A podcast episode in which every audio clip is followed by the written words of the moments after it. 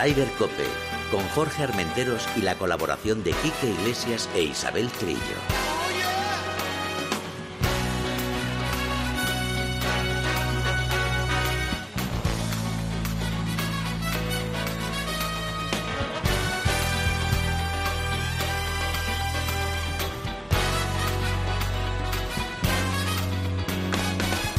Muy buenos días, bienvenidos una jornada más a Raider Cope. Hoy estoy, iba a decir solo en el estudio, pero no es verdad, porque tengo una visita ilustre que además me hace mucha, mucha ilusión eh, tenerlo aquí en el estudio porque es un hombre muy importante para el golf en Madrid y yo creo que a nivel nacional. Que luego hablaremos con él, pero me refiero que no tengo hoy a, a Chiquitrillo porque la tenemos en Augusta. Sí, ella es como Wally. Hay que buscarla. Por cierto, quiero mandar un abrazo que la semana pasada se me olvidó a nuestro Quique Iglesias, que lo tenemos ahí recuperándose el hombre, que ya la cosita poquito a poco está mejorando. Pero nos vamos rápidamente a Augusta porque yo no sé qué hora es. Isabel Trillo, buenos días. Bueno, buenos días, no, buenas noches. Bueno, buenos días para nosotros. ¿Qué hora? ¿Qué hora has dicho? Las las 5 de la madrugada. Las 5 de la madrugada. Eh, bueno, aquí, claro, son las 10 y 5 en, Madrid. Eh, primero, ¿qué tal fue el vuelo? ¿Todo llegó bien? ¿Todo perfecto? Sí, todo perfecto. La verdad es que tanto Air France como la compañía Delta se portaron muy bien y un poquito de retraso. Y quiero agradecer a Andrew Sevens, eh, que es la compañía que nos patrocina, uh por haber conseguido este fantástico viaje hacia, hacia Augusta. Oye, tú tenías miedo de las huelgas en Francia y tal, pero ya te dije yo que eso ya. Yo había llamado, hablé con Macron y le dije, oye, quítame ese ah. tema que va Isabel. Vale, solamente estuvo media hora de retraso, o sea, ha querido ser que llamaste y diste un poco de caña. Eh, oye, te vamos a dejar rapidito, pero antes quiero que saludes a una persona que yo sé que también tú le tienes mucho cariño, que es Carlos Fernández, eh, gerente durante muchísimos años del RACE y que además que ya me ha dejado claro que ya se ha jubilado.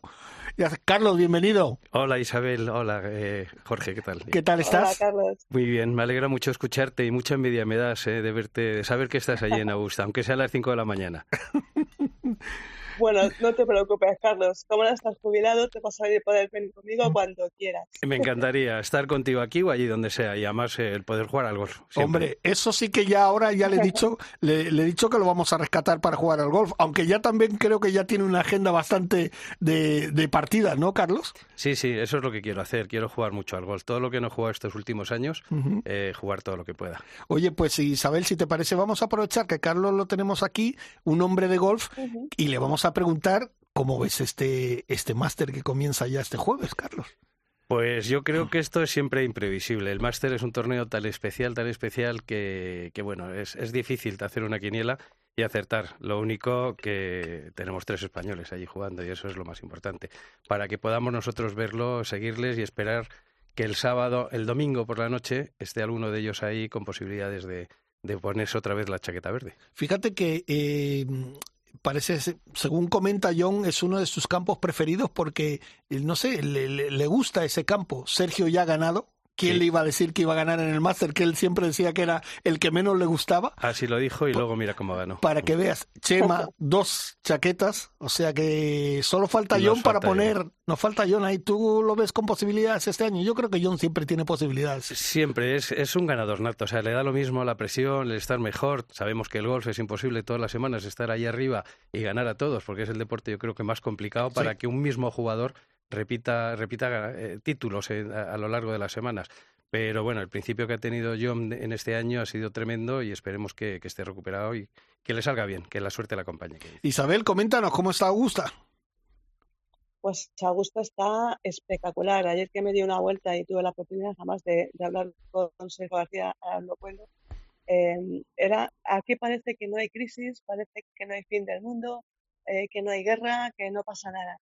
Eh, intenté entrar en la tienda, bueno, al final lo conseguí, después de una cola de estas típica de, aeropuerto que das 25.000 vueltas, la gente se llama bolsas y bolsas y bolsas, como si no hubiera un mañana, y una reunión humana, porque sabes que lunes, martes y miércoles está abierto al público, puede entrar cualquiera que tenga invitación, y a partir del jueves solamente está reservado para los patos.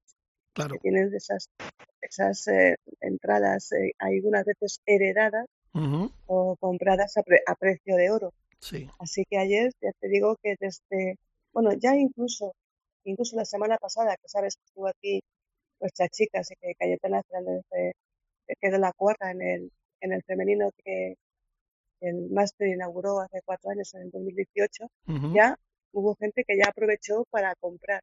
Pero parece que aquí nunca se acaba todo. O sea, siempre de todo es increíble esta máquina de hacer dinero para que luego digan del lead. Pero Augusta es un, es un Disneyland para hacer pasta y pasta y pasta. Oye.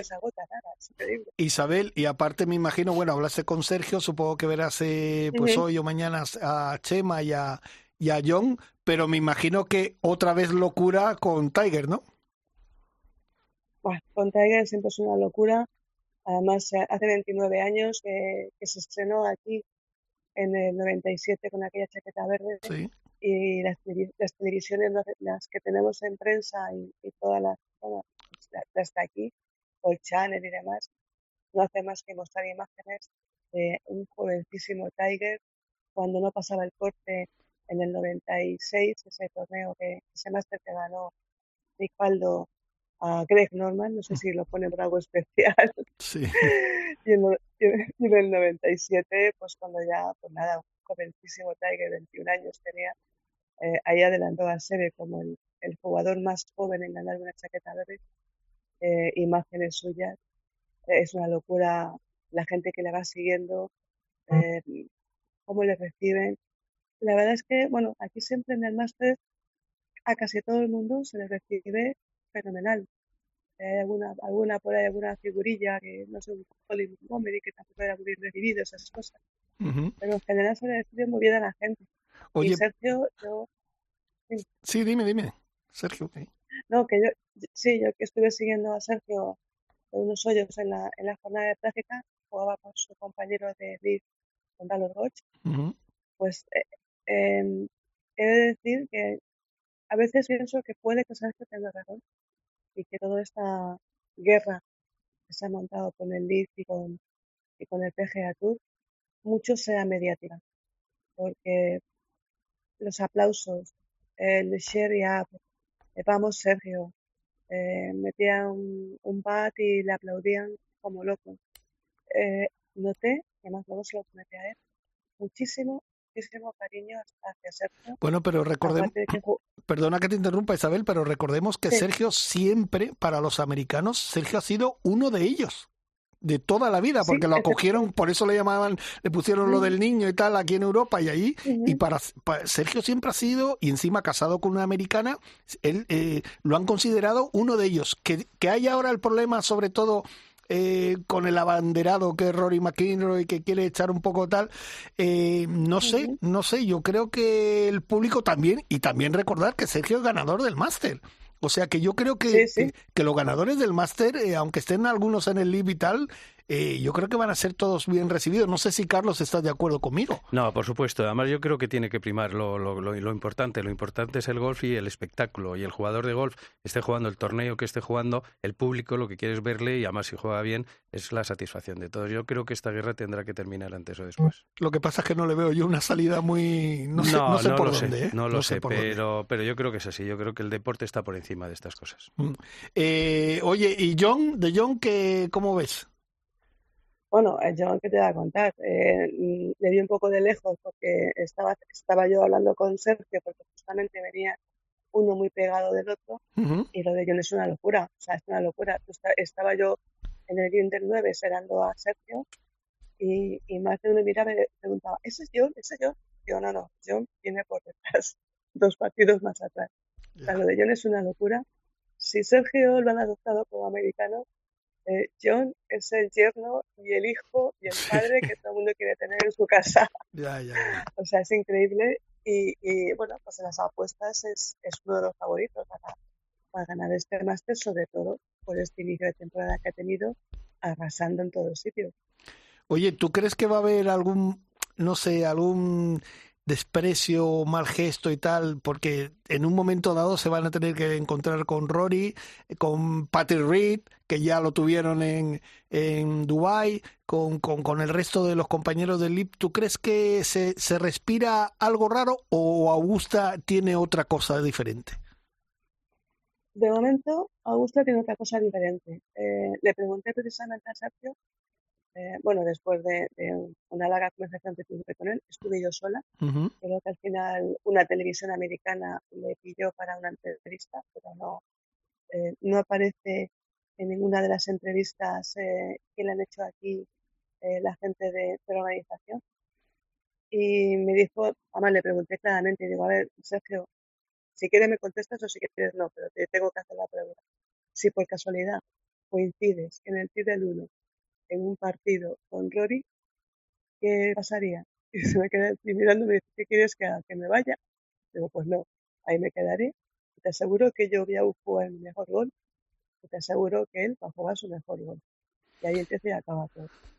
Qué pena, Carlos, ¿no? Porque además fíjate que Rory fue testigo de boda, incluso de, de Sergio. Es que, es que no, no, entiendo yo estas cosas. Mira, yo siempre, siempre digo lo mismo. La postura de John es la más inteligente. Él si quiere estar en el PGA, pero él entiende y respeta que cada uno elija lo que quiera.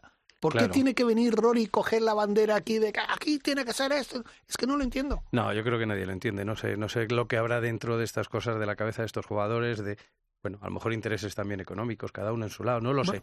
No lo sé. Tiene sí, que pero Tiger al principio también estaba junto a él, pero luego se ha desmarcado un poco. Le han vuelto a preguntar a Tiger y, no, no, yo estoy muy contento aquí. Pues cada uno que juegue tal. Eso yo creo que a Rory le habrá dicho, bueno, pero si tú y yo al principio estábamos de la mano defendiendo esto, no sé. Claro, yo creo que al final eh, hay que respetar, y más en el mundo del deporte, un deportista a otro, esté donde esté y compitiendo donde esté compitiendo. Yo creo que eso está por encima de todo. Y como bien decías, yo creo que si en el TI del 1 se, se, encuentran, pues yo lo que haría siempre con el jugador es darle la mano, desearle suerte y a partir de ahí jugar el mejor golf e intentar ganar, por supuesto. Pues bueno, oye, y, y nuestro corazoncito también, Chema, Sí, mira, José María Lozabal estuve viendo eh, un poco de lejos. Eh, estaba concentrado ayer en, el área del patting green y es gracioso porque eh, estaba en una esquina del patting green que es enorme, no, te puedes ni acercar a más de, de 5 metros del jugador. Y, cuando estaba en la parte más cercana, se formó detrás de mí como un grupito, estaba en la primera fila y, y oí los comentarios de la gente que decía, mira, mira, es Mario uno de los mejores pateadores de la historia. Y, la verdad es que es curioso porque Sema nunca se ha considerado buen pateador, pero bueno, él, también le tiene mucho cariño. Eso sí, a ver si la veo mañana y hablo con él, le tengo una pequeña collecida. Se me ha dejado una barba, una barba senior que le hace mucho más viejo de lo, que es. Le voy a decir, Chema, esa barba no te favorece afeítate, nada. Afeita. Sí, digo, una cosa es que juegues en el equipo senior, otra cosa es que parezcas un viejo. Ya. Pero que tú no eres tan viejo. Oye, Isabel, te vamos a dejar, eh, pero hoy... Ay, por, cierto, por cierto, dime, dime. solamente como detalle, como detalle nada más, cuando estoy hablando con Sergio, sí. por cierto, le pregunté por, por la Raider y un poco, un poco me miró con tristeza y me levantó los hombros y me dijo, ¿y yo qué sé? O sea que él todavía no está descartado.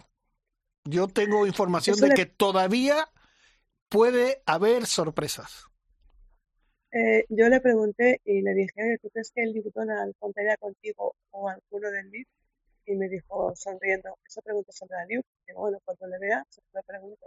Y el jersey que llevaba, mm. es curioso, llevaba jersey, jersey negro, con el logo de Fireball. Sí, claro, su equipo, su equipo, esos nombres que te gustan a ti. Pues Isabel, oye, por cierto, hoy eh, rueda de prensa de Tiger creo que rueda de prensa de John y vamos, que, la sala de prensa va a tener que entrar por, por, por capítulos, ¿no? Porque va a estar eso que no va a entrar nadie más. Ahí está reventar, además eh, ya sabes que tienes que llevar siempre la credencial encima porque te dejan pasar por muchas áreas. El mismo ve que lleva la credencial entre los dientes para que te dejen pasar. Y me sentaré en la primera y luego ya me quedaré ahí. No te sacan ni los geos. Ni los gedos me sacan de allí. Pues bueno, eh, Carlos, ¿quieres eh, decirle algo a Isabel? Solo mandarte, mandarte muchos besos, que lo pases muy bien, disfrutes Gracias. y que nos veamos pronto a tu regreso. En cuanto venga, ya te estoy llamando para esas partidas que tenemos pendientes. Perfecto. Bueno. Isabel, un beso, pásalo bien, disfrútalo, ¿vale? Muchas gracias, muchas gracias. Ya os iré informando de novedades que haya por aquí. Mila te. Mila te manda un beso. Pues otro para vosotros y nada, estar atentos que este máster va a ser muy apasionante. Perfecto, pues seguro que sí. Venga, cuídate, un beso, disfruta. Gracias, gracias, besitos.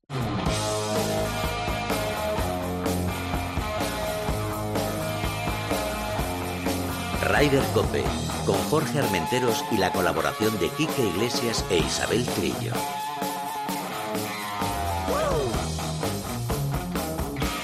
Hola, soy John Ram y yo también escucho Rider Cope.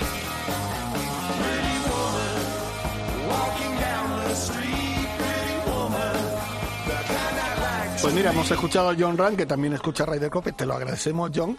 Eh, Carlos, ya que te tenemos aquí, que luego hablaremos de, de toda tu trayectoria en el mundo del deporte, no solo del golf, en el mundo del deporte, eh, ¿gran favorito para ti?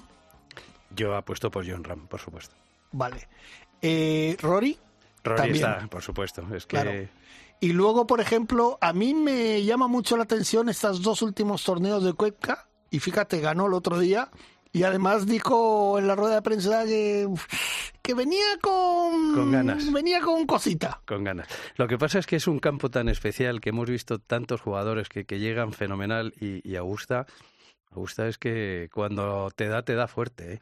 Y, y es muy difícil, es muy difícil. La verdad es que por eso decía que, que está muy abierto. Siempre tiene que haber algún americano ahí en primer lugar que pueda estar compitiendo.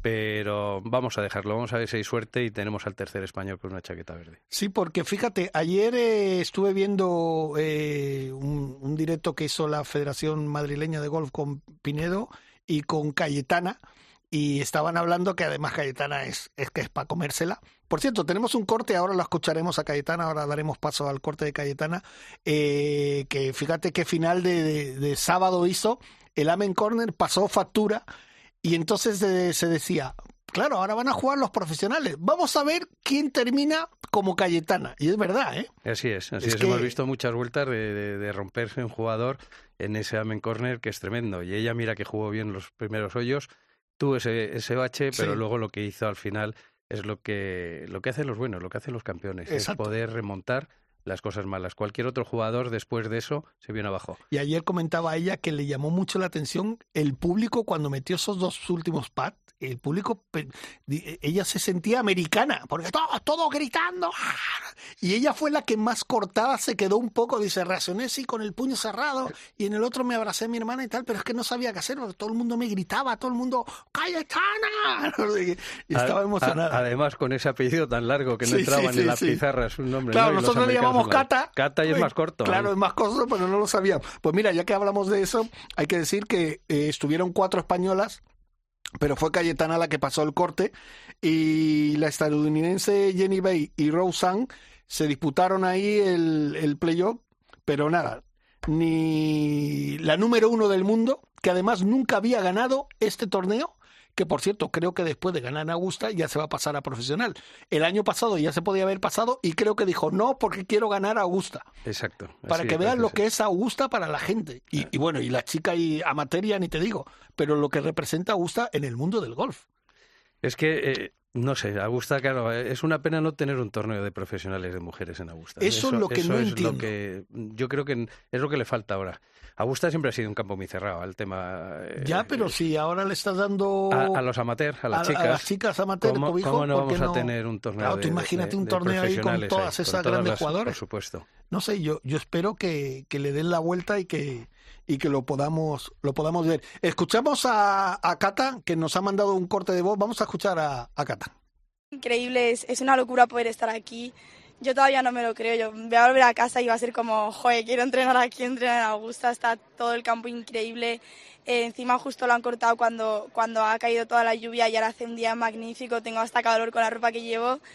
O sea que ha sido increíble, toda la semana entera eh, nos han dado un montón de sorpresas, la cena de ayer fue brutal, tuvimos un concierto de, de, uno de los componentes de One Direction, así que ha sido una semana increíble, no tengo ningún pero y encima poder, poder haber pasado corte y, hacer una muy buena vuelta hoy pues ha sido ya lo perfecto. He empezado jugando muy bien, o sea, obviamente tienes nervios, eh, ha habido algún pad que pues lo he tirado peor porque tienes esa sensación todo el rato pero me he liado ahí un poco en, en la Amen Corner, el Amen Corner, eh, me ha pasado factura, pero luego al final he conseguido reponerme, he acabado con dos verdis increíbles y ya con eso merece la pena eh, haber jugado y he jugado increíble hoy, no... Lo único de esos tres hoyos que me han fallado un poco, pero al final es golf y, y estas cosas pasan. Y para haber sido mi primera agua, pues ha sido brutal y he quedado en una muy buena posición. Eh, ha estado mis, mis dos padres, mi padre y mi madre, mi hermana, y luego unos de la Federación de Madrid eh, que me apoyan siempre, son como mi familia. Y luego han venido algunas niñas de, que están aquí en college eh, a animarnos a todas las españolas, se les escuchaba un montón por el campo.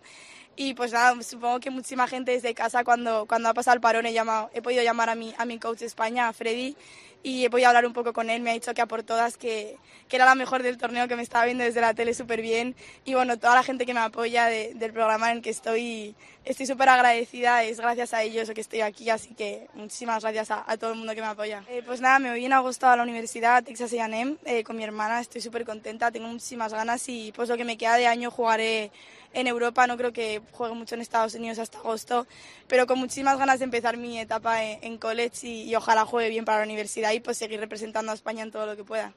Pues esas eran las palabras de Carolina, digo de Carolina. Y es que iba a decir que Carolina Chacarra, Julia López y Carla Tejero también formaron parte de ese cuarteto de españolas que estuvieron ahí, pero no pudieron pasar el corte. Y estas eran las palabras de Cata, como le llamamos todos en el mundo del gol, que, que Carlos, ¿sabes qué me llama la atención? Y no, no me canso de decirlo siempre, estas chicas, sobre, los chicos también, pero sobre todo estas chicas jóvenes tienen la cabeza bien amueblada. ¿Has escuchado cómo habla? Perfectamente, además lo ha explicado todo muy bien.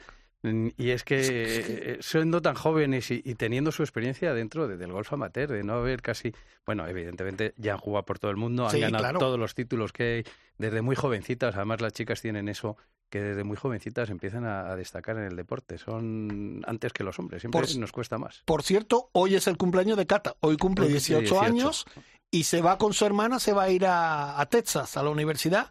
Eh, ayer le preguntaba a Pinedo, eh, vas a estar dos añitos y la idea de ella es estar los cuatro años, Ah, me parece que yo creo que es algo muy bueno. que Yo creo que sí, que la vida tiene que ir todo y, y todo lo que ella vaya aprendiendo al final es eh, lo que vas a tener al final cuando llegues a la jubilación. Lo que pasa que eso también te lo marca como juegues. Si tú Claro. estás empezando a jugar que lo revientas en Estados Unidos, te van a meter una presión para que te pases a profesional, pero A- vamos. Además, la vida del jugador y más en las chicas es muy corta. La vida Claro. de estar en, en ese, en esos top en el mundo del golf es, son muy pocos años. Hay que, hay que aprovecharlos. Eso sí que tienes toda la razón. Claro. Vamos a dar los resultados del Valero Texas Open. Cory Connors, ganador con 15 bajo par, su segunda victoria. Para que vean ustedes, Cory Connors lleva ya unos cuantos años en el PGA y es su segunda victoria. Como digo yo, cuesta mucho, mucho, mucho ganar. Y luego en el Leaf en Orlando, pues Bruce Cuenca, como hemos comentado anteriormente, y David Putz con su equipo, el Toker, ganaron que siempre, claro, estamos hablando de Sergio, de Chacarra, que están ahí, pero David Puig está haciendo sus cositas y una buena temporada, ¿eh? Un buen papel. Yo creo que hay que disfrutarlo y de tener tantos jugadores españoles en todas las competiciones y en todo el mundo. Es lo más importante. Bueno, Carlos, vamos a hablar un poquito de ti, porque todavía tenemos luego una entrevista también que me hace mucha ilusión, que es con Alejandro de Miguel, que se ha proclamado campeón del mundo de, de golf adaptado eh, en categoría B1, ciegos, y, y, van a ver ustedes cómo habla y bueno, y también su guía, que es muy importante, que yo creo que tienen un trabajo muy importante, que Javier Parrilla, también hablaremos con él. Pero Carlos, eh, antes, antes de empezar la, la, entrevista, te decía, ¿cómo lo llevas? Y tú me decías, lo llevo muy bien, pero... Yo estoy feliz. Y, y ¿No vas a echar esto de menos? Yo creo que no. Hay una cosa que es muy importante. Yo creo que en la vida eh, todos son etapas y vamos pasando las etapas. Eh, nuestra niñez, nuestra juventud, juventud nuestros estudios, nuestros, eh, pues, casarnos, familia, trabajo. Y, y, todos son etapas que ir que ir pasando, disfrutando y intentando hacer lo mejor posible en todas ellas. Y ya creo que he llegado a la siguiente etapa, después de casi 40 años, 38 años trabajando, eh, llegar a un momento en que con salud, con, con facultades, teniendo cosas que hacer, cosas que te gustan, Yo, yo creo que, que es algo para mí, y tenía ganas, ¿eh? y eso que soy joven, me estoy jubilando con 63 años, o sea que, que he tenido la suerte y la oportunidad de hacerlo. Y la verdad es que me siento feliz con lo que he hecho y vuelvo a coge esta nueva etapa también con muchísima ilusión, con muchas ganas. Creo que voy a hacer muchas cosas que no he hecho hasta ahora. Una de ellas va a ser acompañar mucho a mi mujer, Ah, que siempre lo he dicho, ¿no? Los que trabajamos en el mundo del golf, en la, en la dirección, en la gerencia de los clubes, sábados y domingos eran los días de mayor trabajo, cuando más actividad tiene un club. Entonces, al final han sido, pues yo llevo casados treinta y tantos años, que mi mujer sábados y domingos, o en épocas que la gente tiene vacaciones o se van, pues eh, nosotros trabajábamos. Entonces, yo creo que tengo tiempo. Y luego, lo más importante, la afición del golf. A mí el golf me encanta desde niño, es para mí parte de mi vida. Me ha gustado desde el principio, siendo muy pequeño, leer, aprender, escuchar, ver, ahora ya ver vídeos. Antes leías unos libros que había muy pocos, pero me ha gustado y todo lo que sea esto para mí es eh, lo más grande. Y creo que lo más importante de esta profesión, siempre lo he dicho, es que he conocido a tantas personas a lo largo de estos 30 años en los clubs, a través de amigos, otros compañeros, los socios, los miembros. Es decir, conoces tanta gente que lo que tengo claro es una cosa, que voy a poder disfrutar mucho de mis amigos a partir de ahora. ¿Cómo comenzó tu carrera en el mundo del golf? Pues algo curioso, yo jugaba al golf desde niño, había estado en comités, había estado relacionado con la federación y de repente, pues el presidente de un club donde yo me crié de chaval, que eran Las Matas, él era consejero delegado de Urbis y me dijo que si me ponía, si quería irme a poner en marcha un campo de golf ahí en Molina de Segura. Yo le dije que mm, yo no iba a saber. Y él me dijo dos cosas muy claras. Lo primero, tú eres economista, sabes eh, controlar lo que es una empresa, tal lo mismo que sea, golf, zapatos, que, que gestionar eh, otras cosas. Y yo le dije, tienes razón. Y lo segundo, que saber de golf, con lo cual sabrás ponerlo. Me he criado en un club de golf, con lo cual las relaciones, las personas y demás. Y ahí me fui, en el año 93, a ver qué pasaba. Y ahora en el 2023, pues dejo esta profesión después de 30 años ininterrumpido de estar en distintos ciudades de España, distintos campos, además aprendiendo mucho de cada uno de ellos, porque han sido campos de alguna forma con políticas distintas. Urbis hace un campo de golf porque quiere vender una urbanización y el golf en Murcia estaba muy, muy poquito desarrollado, tenía en la manga y poco más, y Torre Pacheco un campito de nueve hoyos, y hacer socios, meter a la sociedad dentro del golf, que la gente conociera el golf, pues, pues fue una ilusión, fueron unos años muy buenos. Luego Almería, Playa Serena, un campo donde había un número reducido de socios con, con tradición de golf de, de hacía años, pero era un campo muy de tour operación. Había que buscarse los ingresos buscando los greenfields de los extranjeros que estaban Claro. en esa zona. Y luego, pues bueno, la suerte en mi vida y con lo que me gusta el golf es haber pasado por Pedreña. Y evidentemente, pues eh, muchas charlas con Ramón Sota contándome Claro. sus eh, historias del golf y por supuesto el Gran Severiano, donde he podido jugar con él al golf, tomarme más de un café y hablar mucho de los árboles, porque me acuerdo que siempre iba jugando al golf en Pedreña y me iba hablando de los árboles que veía donde estaban, le encantaban. Eso es una satisfacción. ¿Y qué voy a decir de estos 21 años y ya tres meses que empecé a trabajar aquí en el RACE? El RACE yo empecé, mi primer golpe le di en un campo de golf que se llamaba el RACE, me llevaron mis tíos allí y, y después de eso, más de 50 años que, que llevaba en este tema, pues terminar en el campo donde empecé a jugar al golf. La verdad que es una satisfacción, estoy contento y con muchas ganas de hacer cosas. Oye, eh, comentas que desde, desde niño empezaste a jugar al golf y no nunca tuviste esa idea de decir "Mm, el golf me voy a dedicar a esto, pero digo como jugador. Sí, o, o- Lo que pasa es que tenía un hermano más pequeño y jugaba mejor que yo, y es que eso era. y era eso muy te duro. hundió. Él se hizo profesional, se hizo Sí, sí. profesional tarde y hoy en día es profesional, pero lo que me daba cuenta era, ibas a jugar un campeonato de España, que en aquella época jugábamos, a lo mejor tenías 18 o 20 años y te llegaba un chaval con 12, 13 años o 14, Sergio García o Chema Lazábal, y veías que jugaban 100 veces mejor que tú, con lo cual era, era difícil. Y luego cuando cumples los 50 años, siempre me hubiera gustado, si hubiera tenido la oportunidad de hubiera pues mi vida ser otra, a lo mejor haberlo intentado el circuito seniors, ¿no? Pero la verdad es que no, no he tenido tiempo. He trabajado en el mundo del golf, he disfrutado mucho del golf. No he jugado al golf lo que quería, porque evidentemente trabajabas en un campo de golf. Pero sí, sí. Yo creo que, que no he hecho nada en falta y simplemente agradezco a todos los sitios donde he estado, a la gente que he conocido, que me han respetado, me han ayudado, los trabajadores en cualquier club de golf. En el momento que tú te acercas a ellos y les haces partícipes de lo que tú quieres hacer, están contigo y, y bueno, to- todo ha sido facilidades, todo ha sido, pues la verdad es que, como digo yo, una suerte, ¿no? Una suerte, toco madera de que esto continúe muchos años. Oye, me ha gustado mucho cuando has hecho alusión a, a tu mujer.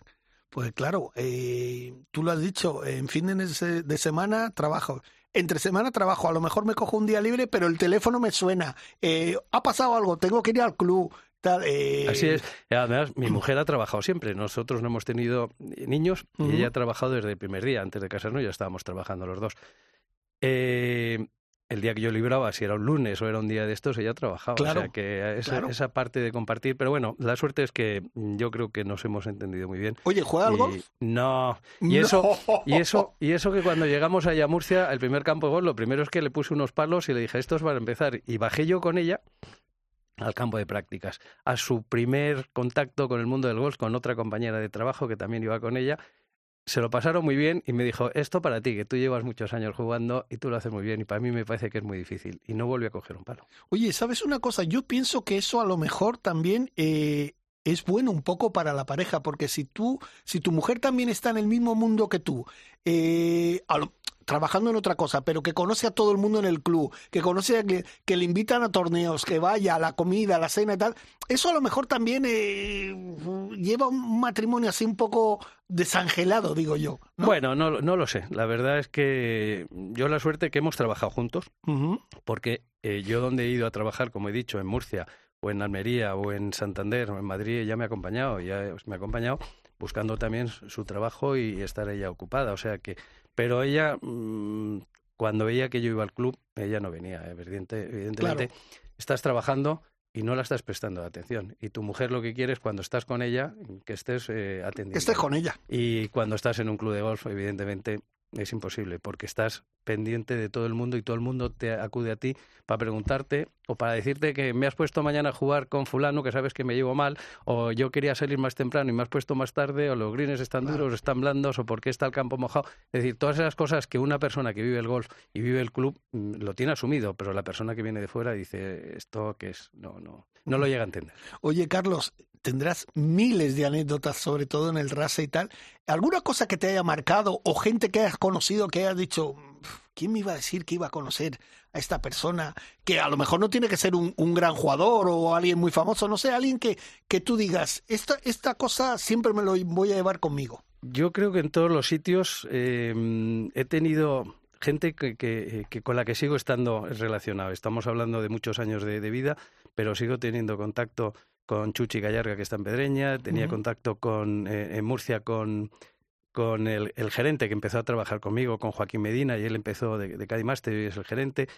Pero mm, lo más importante es que yo sigo teniendo partidas de golf con la gente que he conocido en esos campos de golf. Sigo haciendo, de hecho, este año, vamos, eh, tengo la partida con eh, gente de Murcia que conocí cuando estuve en Alto Real y me fui de allí en el año 99.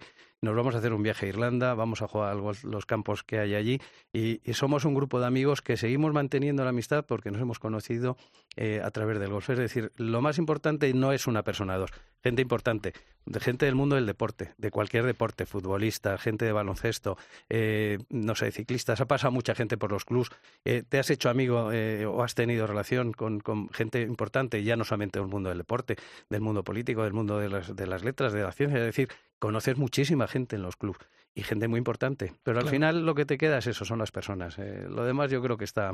No, está eso está, eso está claro. Eh, te voy a hacer dos preguntas. Dime, por ejemplo, del RACE, eh, un jugador que tú digas, o alguien con que tú hayas visto, por ejemplo, crecer, o, o gran jugador que diga, el mejor que he visto jugando como, como jugador. Y luego de conocido, de famoso, de deportista. Dime dos nombres. Hombre, deportista famoso y con el que tuve muy buena relación fue con nuestro amigo Michael Robinson, que Hombre, jugaba mucho al claro. golf y, y también charlábamos de muchas cosas. Él contaba siempre historias de todo, de toda su vida profesional y me ha contado muchas anécdotas del mundo del fútbol, de, de la televisión, del golf, pero era un amante del golf y yo creo que él vivía el golf como algo muy especial. Y, y me acuerdo que me hablaba eh, de, de cuando conoció a Seve en Inglaterra y demás, el, el- el amor y, y la, no sé, eh, que lo que Seve hizo con el con el golf en España Sí. y lo que le querían los británicos. Era, eran, era, ese sí que era un hijo adoptado, era más, más británico casi que Bueno, yo, yo he escuchado anécdotas, además Chema nos contó hace poco a Isabel y a mí que, que iban a, a cenar a un restaurante en, en Inglaterra y que entraba CB, ellos iban eh, con otros jugadores y tal, ellos nadie ni, ni lo miraba y entraba CB, se levantaba todo el restaurante, le pedían fotos, no sé qué, o sea, todo el mundo conocía a Severiano. Así es, así es. Era una cosa tremenda lo que hizo. Vamos, de hecho yo creo que mi juventud, el ver a Sebe jugar los torneos, también me marcó, porque cuando venía a jugar cualquier campeonato de Madrid, el Open de Madrid y tal cual, ahí estábamos siguiéndole. Era, era un espectáculo verle. Y le digo, pero la suerte de luego haberle conocido Claro. en, en el año 2000, me parece que fue cuando yo estuve en, en Pedreña, fue cuando estuve con él un par de años, que son los años que estuve allí en Santander. Y deportistas, hombre, el Raza saca muy buenos jugadores. No, no hemos tenido el número uno, pero hemos sacado jugadoras eh, femeninas, pues la Semana Sanz, Carmen Alonso, Adriana Swan, es decir, eh, Marta, fueron campeonas de Europa, había unas chicas con, con, un, golf muy bueno. Y chicos también, pues eh, a Jacobo Pastor, que, que, que el- le he visto jugar de amateur, a Javi Gallegos, ha sido tal. Pero bueno, yo también me quedo con una cosa muy importante del RACE y son los profesores, ah, los profesores mayores, como digo Claro. yo. Esos profesores que en los años sesenta y tantos se, se estaban ganando la vida jugando, vamos, en los campos de golf y, y por eso tengo mucho cariño por, por los Álvarez. Eh, antes he hablado de Ramón Sota, he hablado de eh, cuando estuve en Almería de, de la familia de, mm, eh, no me salen los apellidos ahora, pero que son familias de golf Sí. donde son los hermanos, los hijos y Sí, hay sí, que viene toda la golf, tradición toda la tradición de de eso. familia, Entonces, sí. a mí siempre me ha gustado mucho hablar con, con la gente mayor, porque la gente mayor te dice muchas cosas, te cuenta muchas historias que al final eh, yo creo que, que eso te da, que te da, pues bueno, poco de conocimiento y de saber que tenemos los pies en. Pues ahora seguimos hablando contigo porque llegan dos personas con las que me hace mucha ilusión hablar, pero un poquito musiquita.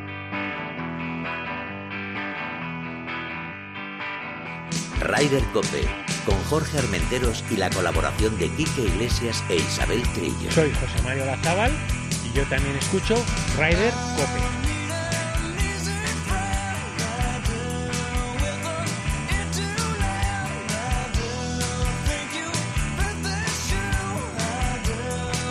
Pues fíjate, Carlos, yo estoy eh, encantado de hablar contigo. Ahora mismo te estaba diciendo que tienes un programa entero para ti. Tú me decías, claro, 23 años, sobre todo en el RACE, pues eh, tienes para, para dar y tomar.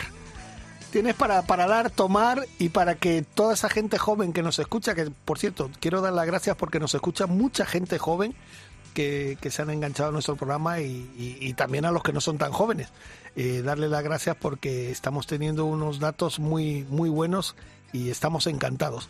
Pero a la gente joven, sobre todo, que escuche estas historias tuyas, eh, no sé, la gente, yo creo que la gente joven que se está dedicando al mundo del golf ahora, eh, se lo toman, no sé, a ver, a ver si, si me explico bien, con mucha seriedad como con... Claro, están viendo a grandes jugadores como John, Carlota, gente que ahora vive de, su- profesión y yo creo que se están eh, empapando de eso, ¿no? Sí, es, eh, yo creo que es muy importante ver lo que hacen los demás y, la gente joven, como bien dices, las generaciones vamos cambiando, vamos cambiando y se cambian. Yo me acuerdo de mis padres cuando me contaban las cosas que pasaba de niño y nosotros hacíamos otras y ahora nosotros a nuestros hijos vemos que son otras. Pero al final hay una cosa, yo creo que lo que tiene el golf es que si tú quieres jugar al golf, eh, tienes que tener una dedicación, una fortaleza, tienes que tener eh, una metodología, tienes que tener siempre algo que te vaya marcando los caminos. No, no, no puedes decir yo soy bueno y como soy bueno, no, tienes que dedicarle tiempo, dedicarle las ganas, eh, ser constante, ser, no sé, yo, yo creo que eso da mucha formación a la gente. Un deporte creo que es de las cosas más importantes para los jóvenes, hacer deporte sea el que sea. ¿eh? Sí, mire, Hablo del golf, que estamos hablando de golf, Claro. pero cualquier deporte, cualquier Yo- chaval eh, o chica que es eso, que escuché deporte. una entrevista de Api Van Rat y, y que además me llamó mucho la atención y me quedé ahí sorprendido. Dijo, pero así claramente dijo, creo que soy el, el mejor jugador del mundo con magia en las manos. Tengo unas manos impresionantes para el golf, pero si no entreno, No, hay nada que hacer. Ahí está, ahí está el esfuerzo. Pero Estamos fíjate que él reconoce que, y, y además mucha gente lo ha dicho, que tiene unas manos espectaculares, pero claro, si no entrenas. Eso pasa en todos los deportes. ¿eh? Conocemos futbolistas que eran genios, pero si luego no entrenaban, preferían irse más de, de fiesta, de cosas de esas, pues luego no han llegado donde han llegado aquellos futbolistas. Es el deporte. El deporte es eh, Claro. trabajo, constancia mm, y eso. Fíjate, si nos cabreamos los amateurs cuando estamos en el campo que fallamos un golpe y luego digo, pero si yo no voy a tirar bolas, ¿cómo quiero jugar bien? Eso Tendré que ir a tirar bolas, aunque sea. Había algún profesional que decía que cuanto más entrena, más suerte tiene, ¿no? Es verdad, Bueno, no sé si era pues, alguno de estos sí, que sí, sí. decía. Pues fíjate, yo lo que así admiro a gente que, que además eh, con discapacidad eh, y demuestra, eso sí que entrenan, eso sí que tienen un valor, eso sí que se lo ocurran y eso sí que nos demuestran día a día lo que se puede hacer en un campo de golf y en cualquier otra disciplina deportiva. Porque Alejandro de Miguel, que es eh, un tipo además que, fíjate, he hablado con él por teléfono varias veces y me transmite una energía positiva y un buen rollo, como se dice hoy en día, me transmite todo eh, positivo. Y este fin de semana, bueno, la semana pasada, el lunes y martes, ganó en Sudáfrica el Open de Sudáfrica. Y el sábado, el viernes y sábado se jugaba el Campeonato del Mundo en Sudáfrica. Pues también lo ganó. Señor Alejandro de Miguel, buenos días. Muy buenos días a todos. Me pongo de pie, ¿eh? Porque, vamos, yo es que ya no sé qué decirte. Fíjate que hemos estado hablando estas semanas, te entrevistamos también hace poco, y tú decías, bueno, voy allí a ver qué puedo hacer, pero voy a intentar ganar y el Open y tal, y luego pues el Campeonato del Mundo, pues fíjate, las dos cositas. Pues sí, no te puedo decir otra cosa. Salió todo, salió todo muy bien. Hombre, evidentemente íbamos con el objetivo de, de tratar de conseguirlo, ¿no? Y, al final, bueno, pues hoyo a hoyo, eh, día a día, se dio, se dieron las situaciones propicias y conseguimos traernos los, los dos trofeos. Esto es increíble. Eh, bueno, coméntanos un poquito cómo fue ese ese primer ese primer título, ese Open de, Pues- de Sudáfrica. Pues a ver, el- la parte positiva, digamos, que tuvo el Open de Sudáfrica es que el, el primer día de competición jugamos muy, muy bien. Ah, eso ya nos sirvió para abrir un poco de brecha respecto al segundo y el segundo día jugamos muy cómodos, ¿vale? Ah, obviamente vigilando y siguiendo, siguiendo, seguimos haciendo las cosas, pero podíamos ir respirando entre comillas por el campo. Ah, vamos a decir que el Open mm, llegué a disfrutarlo, vamos a decir, Sí, ¿no? de alguna manera. Sí. O sea que no teni- digamos que los rivales los tenías un poquito ahí alejados que te daban te daban cuartelillo. Exacto, exacto. Nos podíamos permitir ciertas licencias que en la Copa del Mundo no se dieron. La Copa del Mundo fue bastante más larga.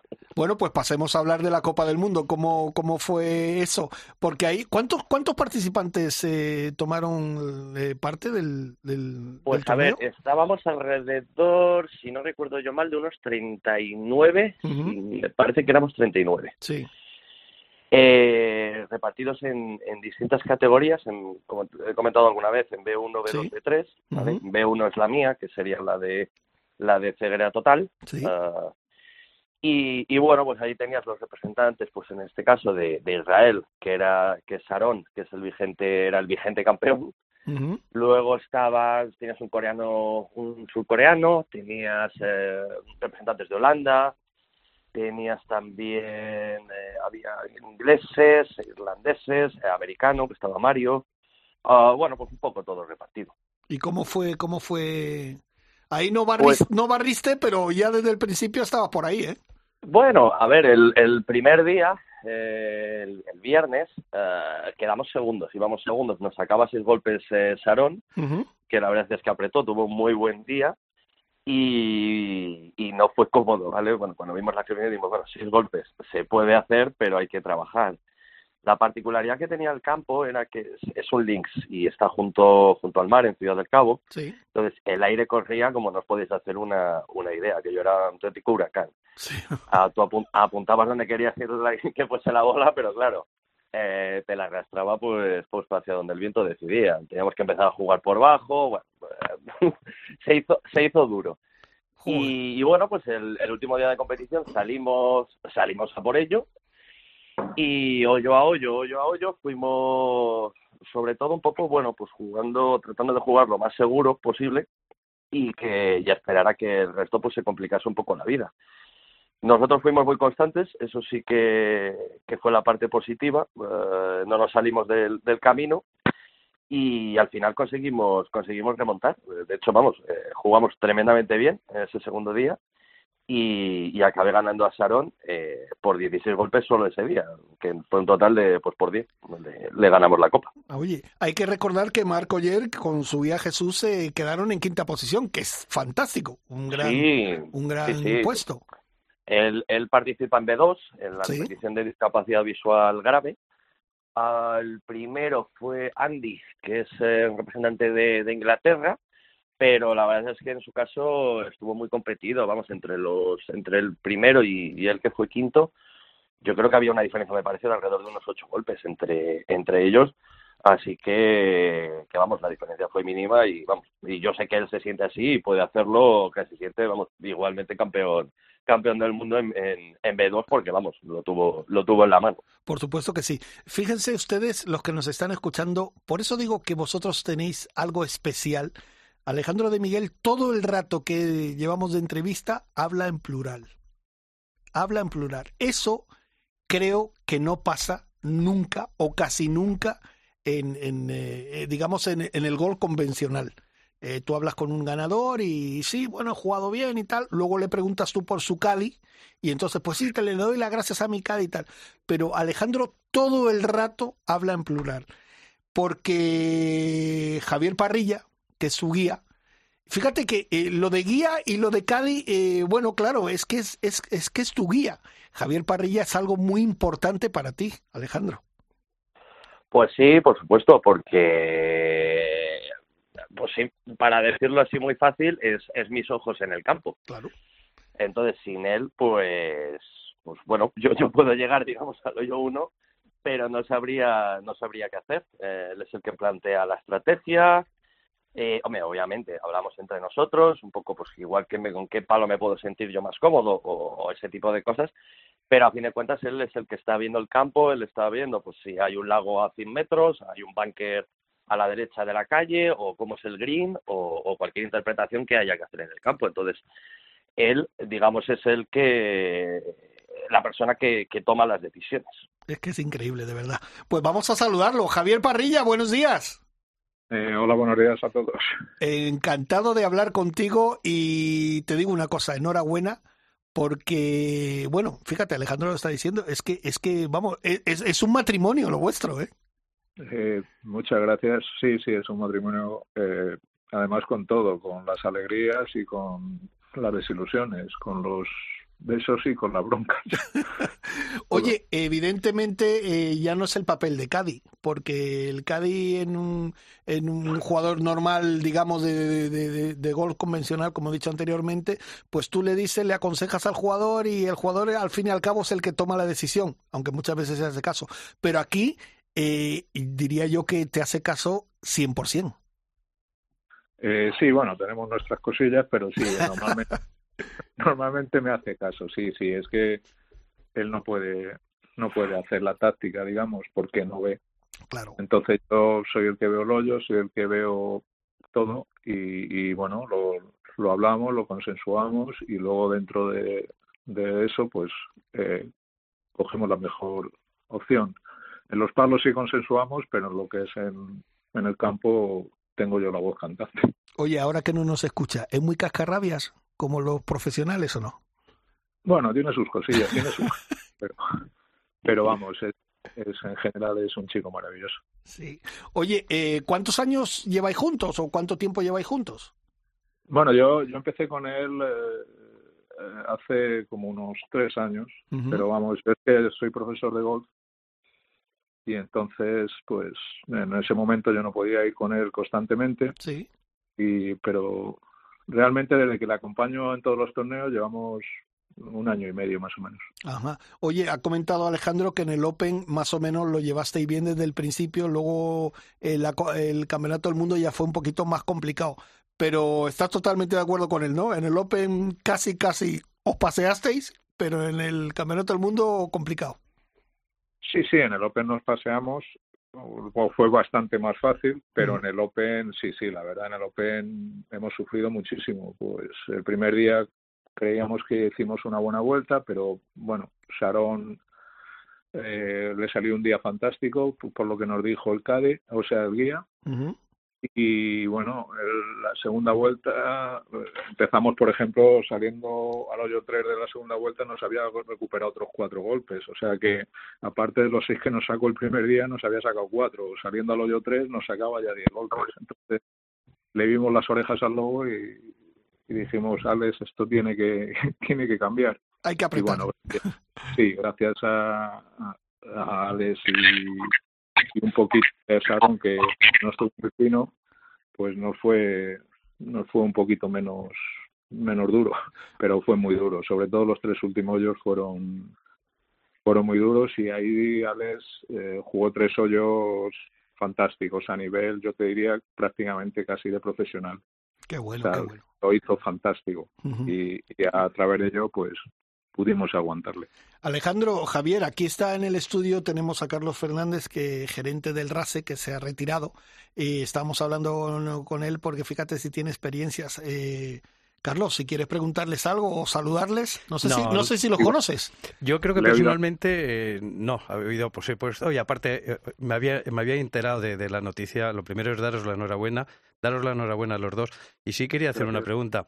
Eh, eh, me has dicho que, eres profesional y, creo que eso ayuda mucho, ¿no? Porque realmente eh, la sincronización que tiene que haber entre las dos personas, es decir, el conocimiento del golf de uno para tú poderle aconsejar bien, es decir, tienes que conocerle muy bien su juego, sus posibilidades, sus, habilidades y demás, ¿no? Yo creo que mm, tiene que ser eso un, un binomio perfectamente y una, cosa muy encajada para que eso funcione. Me imagino que es así. Eh, sí, yo creo que sí. Yo creo que sobre todo ves por la táctica. De hecho, en el, en el en este torneo, pues en la segunda vuelta tuvimos que cambiar un poco los planteamientos de nuestro juego, porque con los planteamientos que teníamos de, de, inicio, creo que Sharon nos habría ganado. Porque Besales, si os habéis fijado, os ha dicho que tuvimos que jugar contra viento y que cambiamos un poco la táctica, puesto Ale levanta mucho la bola y hacía tanto viento que, que era imposible controlarla. Y Sharon, como no levanta la bola, no tiene ese riesgo. Entonces teníamos que cambiar completamente y cambiamos a un juego que, que Alex no lo había jugado nunca y que impresionante, fue impresionante que lo cambió de, de maravilla y, y lo hizo fantástico. Entonces yo me quedé de piedra porque era un riesgo que, que, que pero que lo teníamos que correr. Y, y lo hizo ya te digo como, como un auténtico profesional. Fue fue fue fantástico verle jugar ese día. Vamos yo disfruté mmm, muchísimo al mismo tiempo que iba sufriendo por las ganancias pero con su juego iba disfrutando mmm, pero pero muchísimo. O sea fue fantástico pues me alegro muchísimo y mi más sincera y profunda enhorabuena a los dos. Aleja Alejandro, oye, eh, por cierto, te está poniendo tu guía, te está dando una de jabón, que esto, esto es tremendo. Dice que, fíjate, bueno, no sé, es que habíamos perdido la conexión con Alejandro, pero ya sí. la hemos recuperado, y comentaba que iba sufriendo, pero al mismo tiempo estaba disfrutando de verte jugar. Sí, a ver, yo, yo iba más bien sufriendo y no estaba mucho más en, no me, no me daba cuenta de mucho más, pero bueno, sí, o sea, ahora ya visto, visto desde fuera y después de, unos días, eh, sí, o sea, y, y, y yo también, eh, yo también disfruté.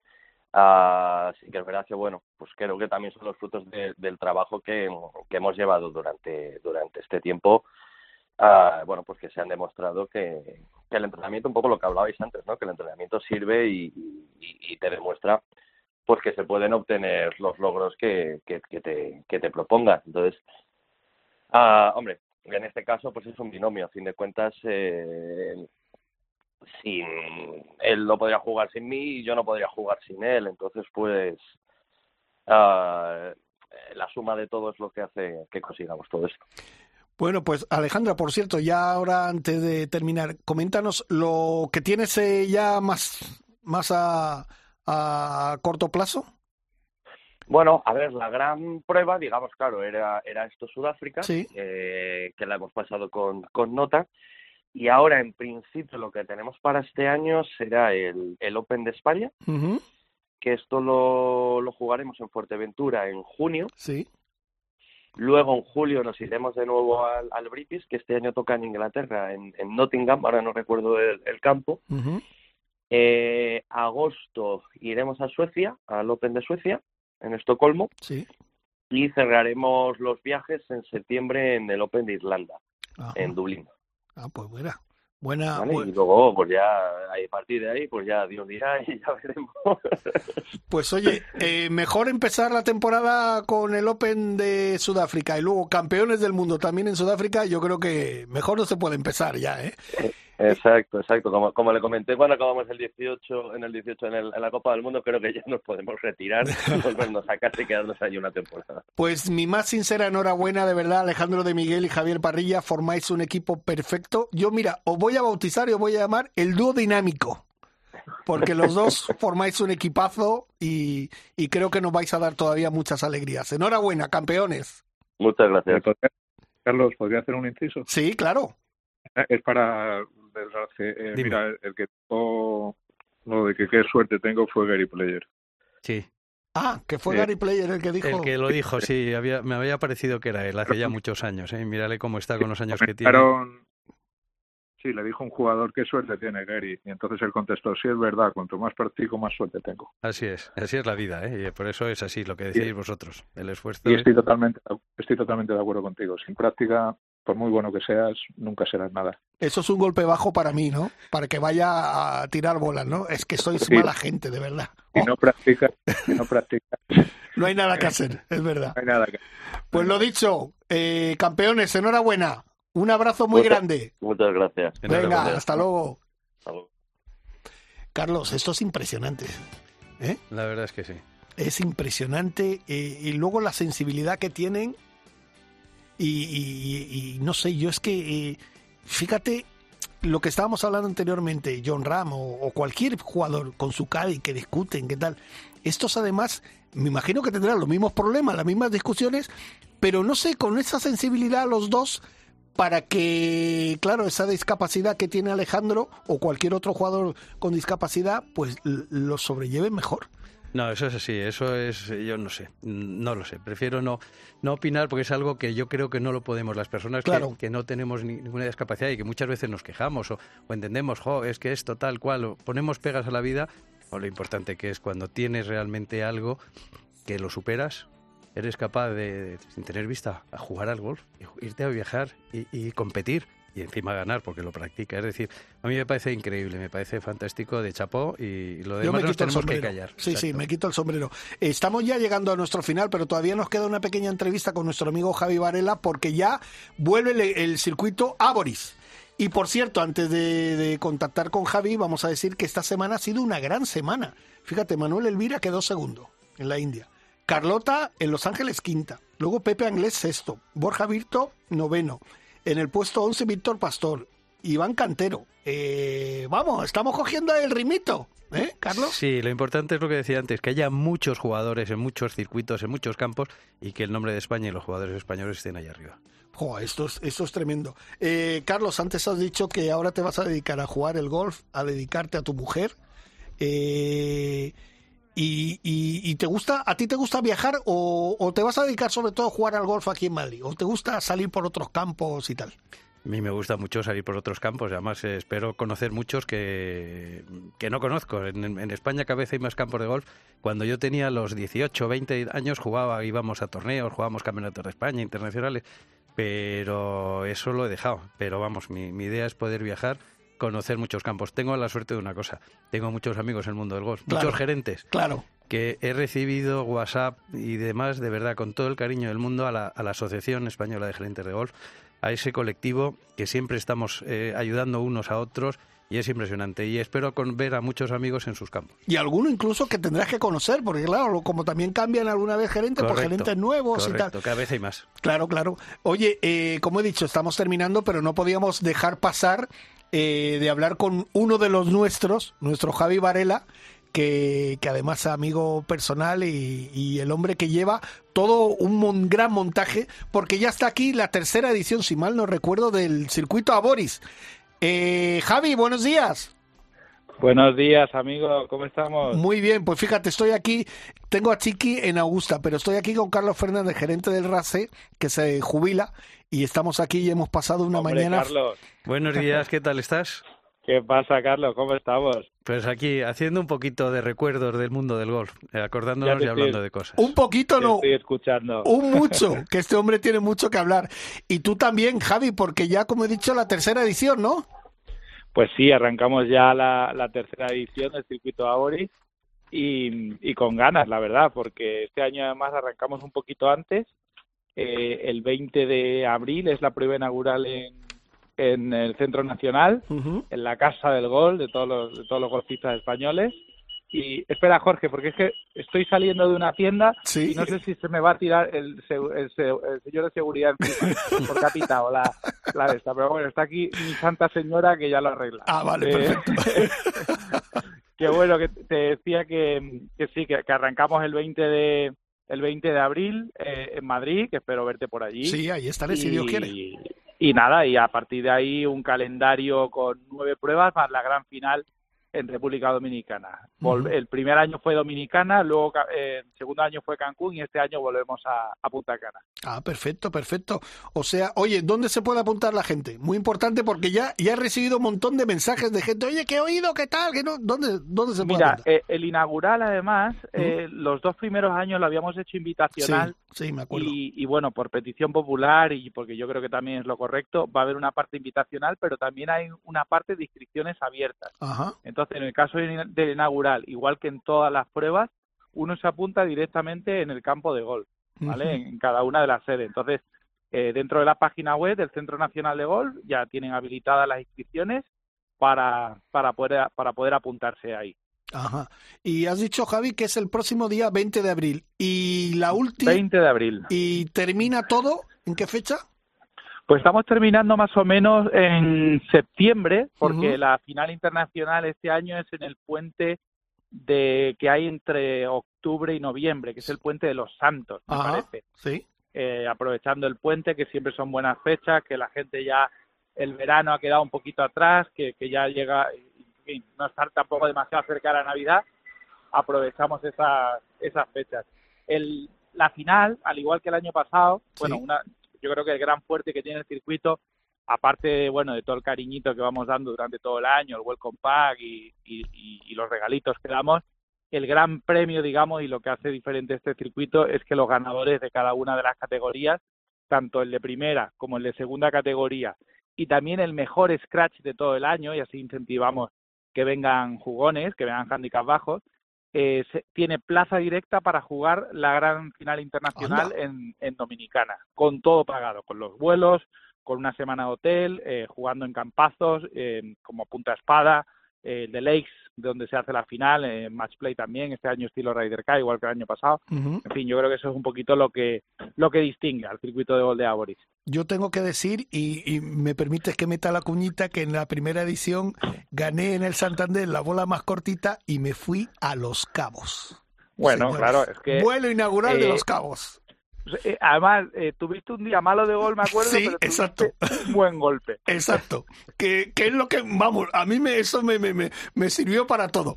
Eh, pues, Javi, por cierto, ¿algún campo nuevo o se van a repetir muchos de los campos de estas últimas dos ediciones?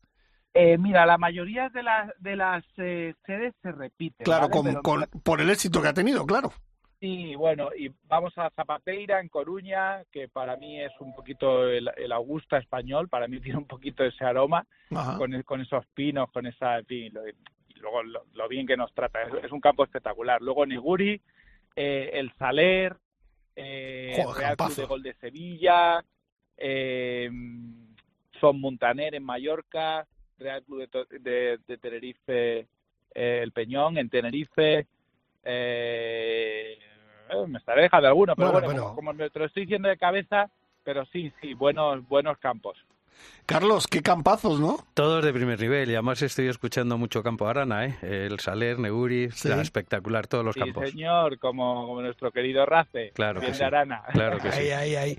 Pues Javi, que un beso muy grande a mi sobrina, que yo ya yo le digo que, eh, un beso muy grande a mi sobrina, a su mami y a ti, que sabes que Me te... gusta todos los días por el tío Jorge. ver. que nos vemos pronto, hermano. Bueno, un abrazo fuerte y otro abrazo fuerte para, para Carlos y para todos los compañeros de COPE. Venga, gracias. Un abrazo y mucha suerte en, tu, en el torneo. gracias, hasta luego. Bueno, Carlos, que terminamos ya. Ha sido un auténtico placer. Lo que sí te voy a decir una cosa más de un día te voy a pedir que vengas porque me gusta charlar contigo de golf y como sé que creo que va a ser un buen año sobre todo esto para nuestros jugadores, que alguna cosita buena vamos a ganar, algún día te voy a llamar o, si quieres acercarte aquí y charlamos. Me encantará, siempre que, estemos en el mundo del golf eh, yo voy a estar contento, voy a estar bien y además eh, pues que seguiremos contando cosas. Yo creo que, claro que sí. mucha gente me ha dicho, Carlos, ¿y por qué no escribes un libro de las anécdotas que has vivido en tantos años y en tantos clubs? Pues eh, la verdad me costaría, pero bueno, es todo es ponerse, ahora que tengo tiempo, a hacer cosas y puede ser esta. Perfecto. Carlos, muchísimas gracias y como siempre digo, lo mejor está por llegar, a disfrutar de la vida. Muchísimas gracias a vosotros, un placer como siempre estar en vuestra casa. Mila al frente de la nave y Dani Asenjo, nuestro productor. Quique, que te mandamos un beso muy grande, recupérate pronto y Chiqui, que lo disfrute. La semana que viene, para todos ustedes, un poquito más de Raider Cope. ¡Hasta luego!